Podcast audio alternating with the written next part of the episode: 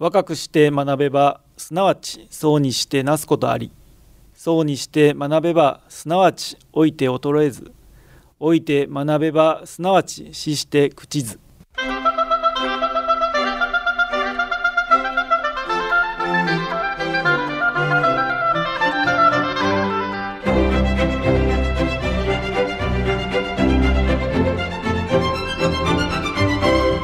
兵庫ラジオカレッジ。今朝の俳句。鴨鍋屋。静かにふける酒二合。鴨鍋屋。静かにふける酒二合。頃安国を我が国では古くから鴨の料理を食べてきました。厳しい冬を乗り切るためにたっぷりと脂の乗った鴨。その鴨の鍋を楽しみながらのお酒は体も心もぬくもります。ゆるゆるとふわふわと過ぎていく時間がなんとも心地よさそうです。さて今朝の兵庫ラジオカレッジは学生参加番組スクーリング本科生の発表からをお届けします。今朝の講座は本科生対象の単身課題番組です。本科生の皆さんは講座を聞いて感じたことをはがき1枚にまとめ事務局まで提出してください。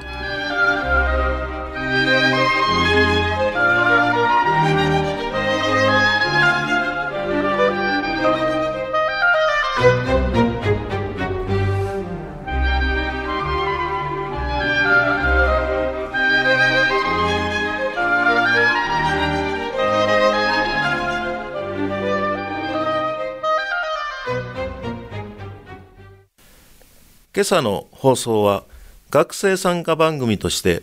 この秋に行われました地方スクーリングでの学生発表からそして今年度兵庫ラジオカレッジに入学されました本科生による発表をお届けします。まず丹波地区地方スクーリングでの発表から丹波篠山市の長澤美佐子さんで私の戦争体験です。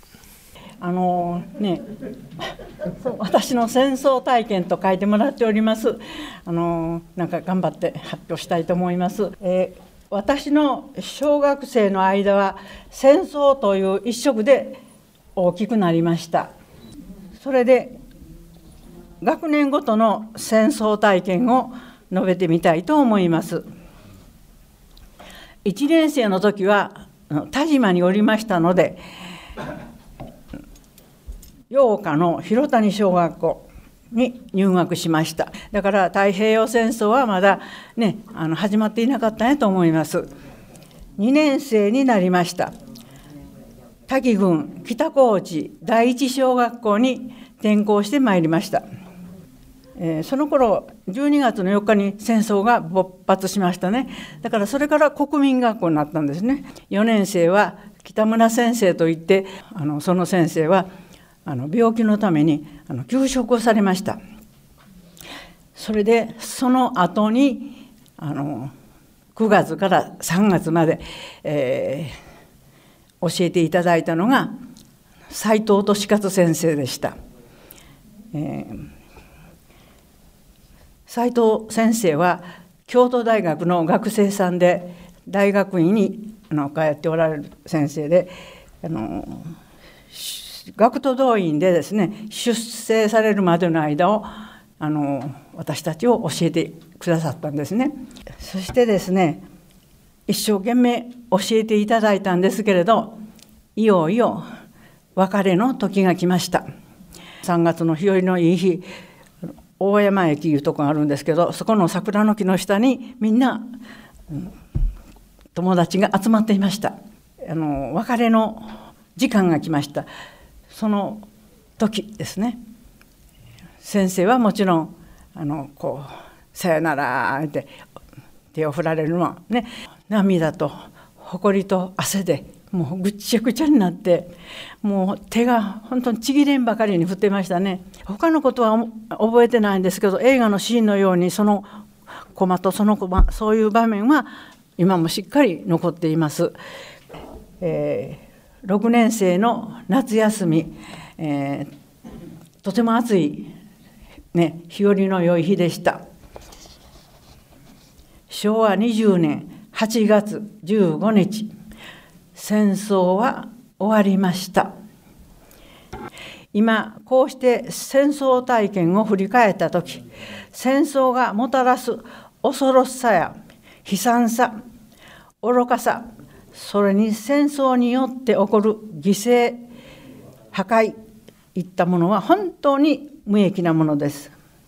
戦争を体験した者たちは戦争体験を語り継ぐことによって戦争はしてはならないということを後の世の人たちに伝えていく責務があると思いました。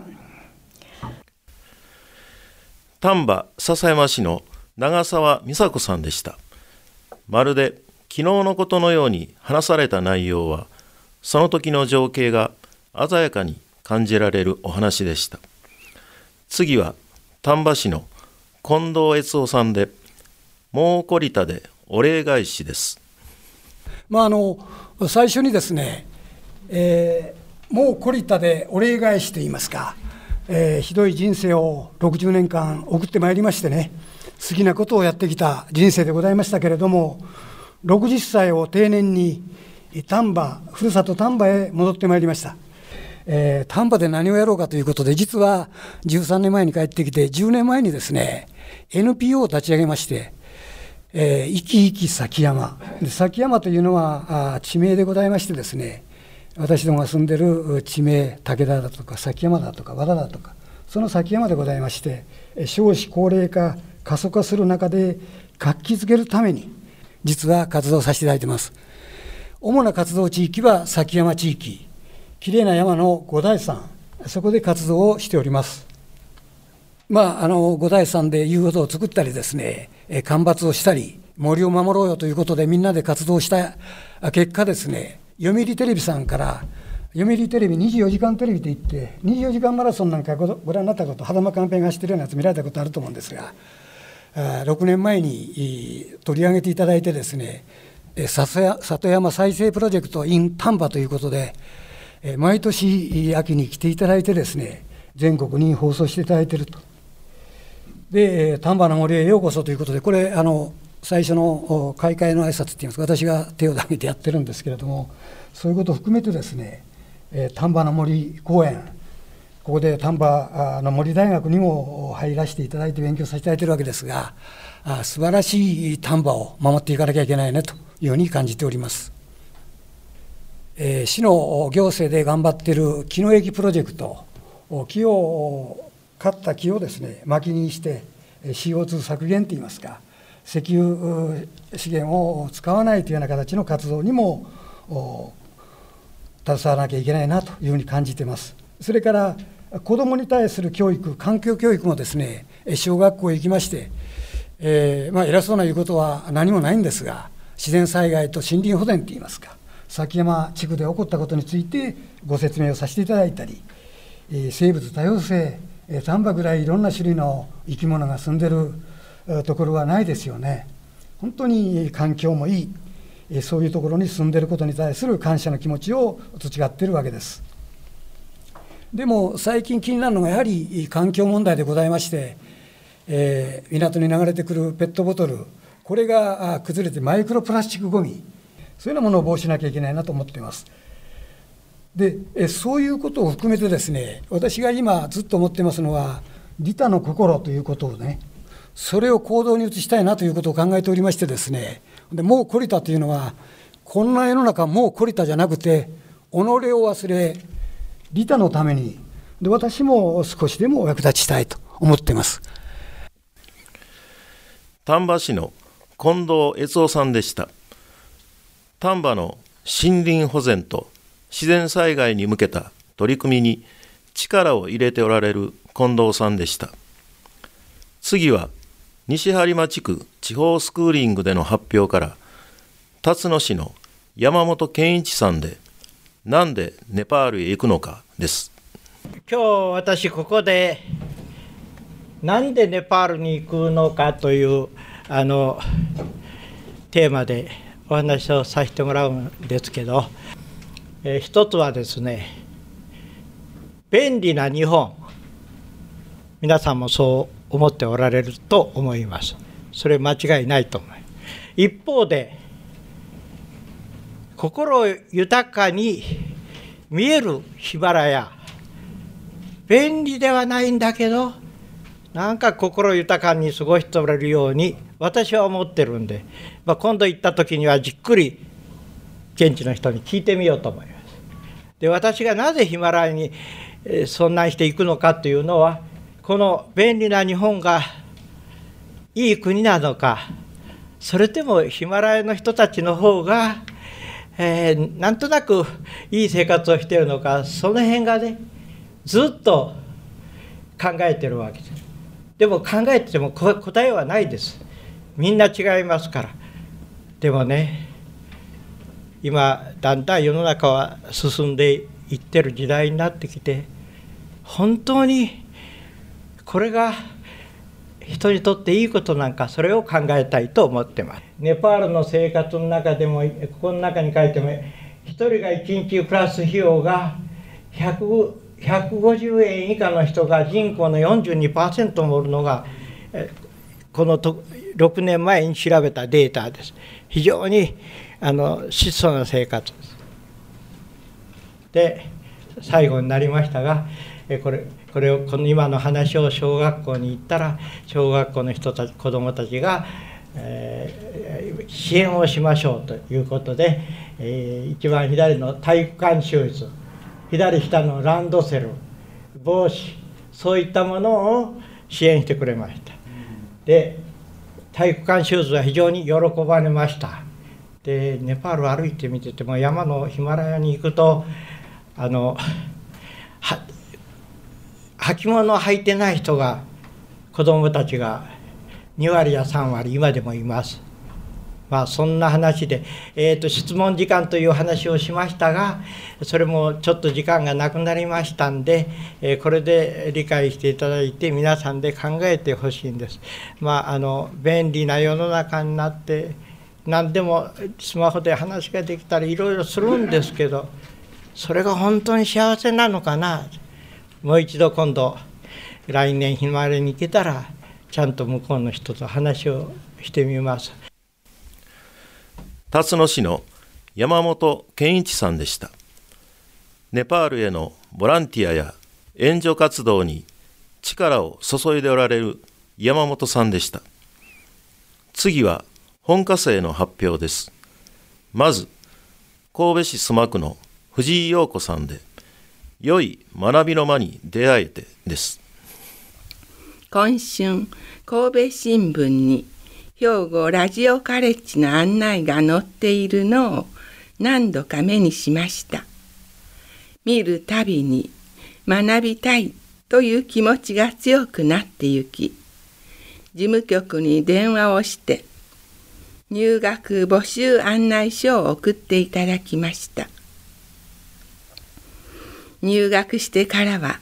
毎週土曜日の朝が楽しみです。いろんな分野で活躍されている講師の方々から幅広く学ぶことで関心事が増え広がりができていくのを実感しています。聴講日までにテキストを読んでおき当日は紙と鉛筆を用意して耳を傾けながらメモを取ります。感想文は書き慣れるためにも本科生の提出文だけでなく自由課題や生涯聴講生の文もできるだけ書くようにしています。往復はがきに書いて提出した時は講師の方からお返事がいただけるのでとてもありがたく励みになっています。ラジオカレッジという良い学びの場に出会えて本当に良かったと感謝いたしております。まずは本科生としての一年を有意義に過ごし無事終了できる日が来ることを願うばかりです。生涯にわたる学びにつなげるためにも。神戸市須磨区の藤井陽子さんでした。本科生以外の感想文も提出され藤井さんの知識の世界が広がっているご様子が感じられました。続いての発表は伊丹市の亀山忠さんでやることが見えた放題1日目です。老人大学があるよ。友人に誘われ決めた。急ぎ手続きすると学生番号などが送付されてきた。見てワクワクした。54年間働いたがこんな気持ちになったのは初めてであった。1回目の課題は橋野智子教授の「最近の若者は」であった。ラジオを聴き感想文をと思っても一言も出てこない。2回テープを聞き直し感想文の書き方をネット検索し書き始めた。パソコンローマ字入力にこだわりワードにした。昼飯抜きで7時間経過した頃やっと感想文らしきものになった。その後3回修正して完成。提出は往復はがきだが直接の印刷は不可能。そこで A4 の厚紙ではがきサイズに切り抜きはがきをはめ込みテープで固定し印刷するとうまくできた。1回目は送付先に自分の住所を書いて失敗。次は慎重にやりやっとの思いで感想文が完成した。拝むようにして投函。課題クリア。6月3日のスクーリング。メールで参加申し込み。講義は鈴木智子先生の。日本最古のオリーブ樹と。南高精神であった。途中南高の歌があり。皆で2番まで歌った。ほう涙が伝った。正成と正虎の親子の別れに涙したのか。いや違う。老人大学に入学できた嬉しさに涙したのだ。帰り神戸で途中下車。南子さんのお墓参りと放題入学を報告し本科終了を約束した。キロふと売店で買った花を見ると赤焼きに咲き誇り入学に花を添えるかのようであった。ああなんと今日の一日は日頃の何十倍も充実していた。この感激を独り占めせず故郷のともに進めたい伊丹市の亀山忠さんでしたご入学の感激を語っていただきました多くのご友人をご勧誘ください次は姫路市の大谷美智子さんでとにかくやってみようです私は姫路市の最北端山あいの地で暮らしています。かねてより退職後は稲美野学園への入学を夢見ていましたが夫の介護生活が始まり終わってみれば今度は我が身にも病がつきまとい車の運転を禁止されてしまうというアクシデントに見舞われて手も足も出ない暮らしを余儀なくされました。お先真っ暗でした。私は以前からラジオが大好きで運転しながらよく聞いていましたがうちでの暮らしが中心になると普通のラジオの周波数は我が家には届かずいつの間にかラジオを聴くことを諦めてしまいました。ある時ガラケーをスマホに変えてラジオが鮮明に聞けることに気づいたのです。嬉しくていつもいつもラジオ関西を聞きました。そんなある時ラジオカレッジを耳にしたのです。自宅にいながら講義を聞いてまとめて提出する。これならできるかも。とかすかな光が見えました。早速パンフレットを取り寄せすぐに入学の手続きをしました。始めてみるとなんと1週間の早いこと早いこと。提出は月3回ですがいつもいつも追い立てられている状況です。本科生を卒業する頃にはさらさらと自分の考えを下書きなしで直接はがきに書けるようになれるのかなと思いながら今は宿泊状態です。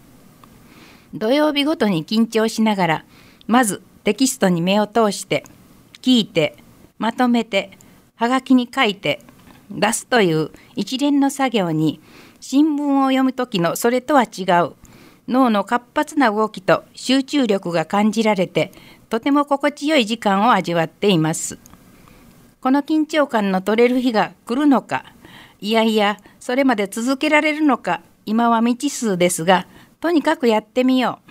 何事も経験をすることが大切だと思って挑戦しています。姫路市の大谷美智子さんでした。ラジオの電波が入りにくくてもスマホで学びを始めてくださったとは嬉しい限りです。続いて神戸市北区の中川貴子さんで思いがけない贈り物です。昨年のある日兵庫ラジオカレッジの表彰式の様子がニュース番組で紹介されていました。ラジオで講義を聞いて感想文を書いてカレッジ事務局に送る。通信教育なのかな？30年間も続けている人がいる。それはすごいことだよね。そんなに面白いのかしら？入学の決め手はラジオ講座にライブラリーがあり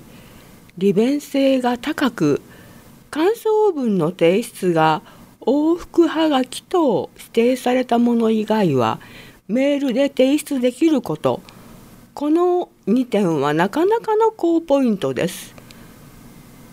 そして講座内容の事前体験。入学前に家で講座を何度でも体験できるのもラジオカレッジのもう一つのおすすめポイントですね。5月号が届き待望のカレッジ生活がスタートしました。佐藤一歳の原子四六の「老いて学べばすなわち死して口図」を最初は驚きを持って今は老いて学ぶことの意義を考えながら聞いています。さてタイトルの「思いがけない贈り物」ですが「それは往復はがきのカレッジの先生方からの返信です。勝手気ままに書いた感想文へのお返事は丁寧に読み込まれさりげなく書いた言葉の本人すらも気がつかないシーンをうまく拾い上げてくださいます。これは私にとって思いがけない嬉しい贈り物になっています。この贈り物が何十年も継続されている方のモチベーションになっているのでしょう。講義の記録を残しながら月に1回の贈り物を心待ちにする日々です。神戸市北区の中川貴子さんでした。移植講師の先生方からの嬉しい贈り物をご自身のモチベーションにしておられるとのことです。最後は宝塚市の安田正弘さんでアウトプットに努めていますです。私は74歳を機に一切の仕事を辞めました。先輩の教えで今日用事のために自ら出向く。教養のために自ら出向く。ことが大事との助言に従い出向くところとしまして阪神シニアカレッジに入学通学しておりました。講義は興味深いものもありましたが違和感が拭えませんでした。テストや復習また関連の議論等が一切なく一重にインプットのみ講義を配置するのみでした。従いまして新しい知見以外は頭に残るものがほとんどありませんでした。一方で本学では感想文の提出が必須の講義があると伺っておりました。そうか。アウトプットが求められるのか。これは何か残るものがある。との思いが一番の動機でした。友の会の活動にも惹かれました。感想文は現在はがきに手書きして毎回提出しております。感想文が書きやすい講義ばかりではありません。なるほど。そんなこともあるのか。どの分野にも達人はおられる。だけではアウトプットの感想文としては納得できません。類似の自分の体験をまとめたり先生の著書を調べたりして作成しています。テキストに掲載の皆様の感想文を見て感想文の横を読み返して越に行ったり反省したりしています。今後お聞きしたい講義ですが2点あります僧侶の方牧師様宮司様いわゆる宗教家の皆様は現在の日本世界をどのように見ておられるのかもう一点は講師の方々の今までの人生で最も誇れる決断は何だったのかを講義の終わりに3分間でお話し願えればと思っています。私自身就活の一環で自慢も含め私の誇れる決断をまとめています。宝塚市の安田正弘さんでした。学んだことを自分のものにするためにアウトプットの重要性をお話しいただきました。皆様のラジオカレッジでの学びが考え方や行動の仕方を新たに作りまたは変化をもたらしていると感じます。また、ご本人の人生を豊かにするのみならず、学びを生かして活力ある地域や社会に貢献しておられると実感いたしました。昔と異なり、現代の人生100年時代は人生の在り方を変化させています。健康寿命が伸びていることや情報通信技術の発達等により学生の皆様のように個人の生き方生活の様式そのものも多様化してきました。何歳になっても新しいことや楽しそうなことへのアンテナが高くそういったことを受け入れる柔軟性ととにかくやってみようというフットワークの軽さやチャレンジ精神を持っておられることに感動いたしました。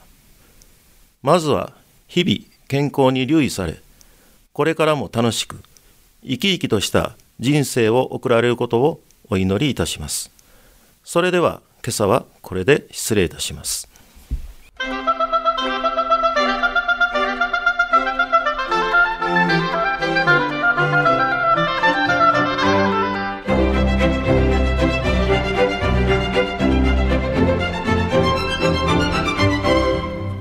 語ラジオカレッジ。今朝は学生参加番組スクーリング本科生の発表からを兵庫ラジオカレッジの上村光一学科主任の案内でお届けしました。来週は株式会社神戸出身館代表取締役社長安福武之助さんで日本酒の新たなライフスタイルを予定しています。この番組は兵庫県生きがい創造協会の提供公益財団法人井上記念会の協賛でお送りしました。